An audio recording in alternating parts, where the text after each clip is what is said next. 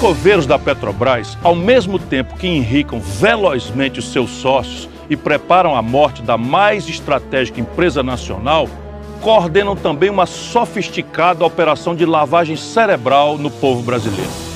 Essa operação, que é comandada do exterior, tem um objetivo central: criar nos brasileiros um sentimento de antipatia à Petrobras e a sensação de que ela é inútil, corrupta, ineficiente e defasada. A campanha negativa é favorecida por um eixo econômico concreto, a absurda política de preços atrelada ao dólar, que empobrece e exaspera os brasileiros ao ponto de muitos começarem a antipatizar a empresa, que já foi uma unanimidade nacional. Do outro lado, a campanha negativa alimenta um eixo de disseminação de grande quantidade de falsos conceitos. Alguns deles, o de que a Petrobras não teria condições de fazer combustíveis bons e baratos que ela não tem mais papel estratégico, que em poucos anos não terá nenhum valor, que se ficar sob o controle do Estado será um eterno antro de corrupção, que só a privatização e a concorrência poderiam baixar o preço. E aqui chegam até a fazer uma analogia mentirosa e absurda com o setor de telefonia, que tem uma realidade de mercado completamente diferente do setor de petróleo a telefonia sempre teve um mercado altamente competitivo.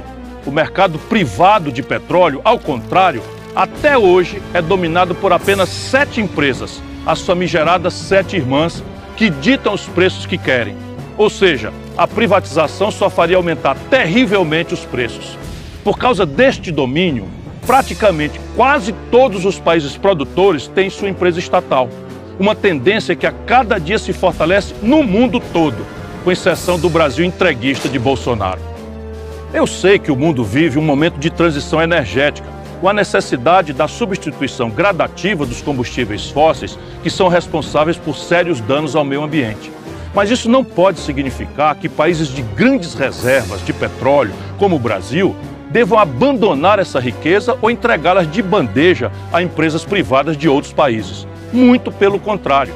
Essa transição será lenta e é possível fazê-la de forma equilibrada, como é também possível criar novas tecnologias para uso menos poluente do petróleo. Além de intensificar sua utilização na química fina como matéria-prima de outros produtos não combustíveis, como os remédios, tecidos, cosméticos e muitos outros. Uma coisa é certa: a maior corrupção que ameaça hoje a Petrobras é a corrupção do seu sentido histórico é a tragédia da transformação de um símbolo de justiça social em um instrumento de injustiça social. E a maior poluição que ela está gerando é a poluição de um sonho de um Brasil justo, forte e independente.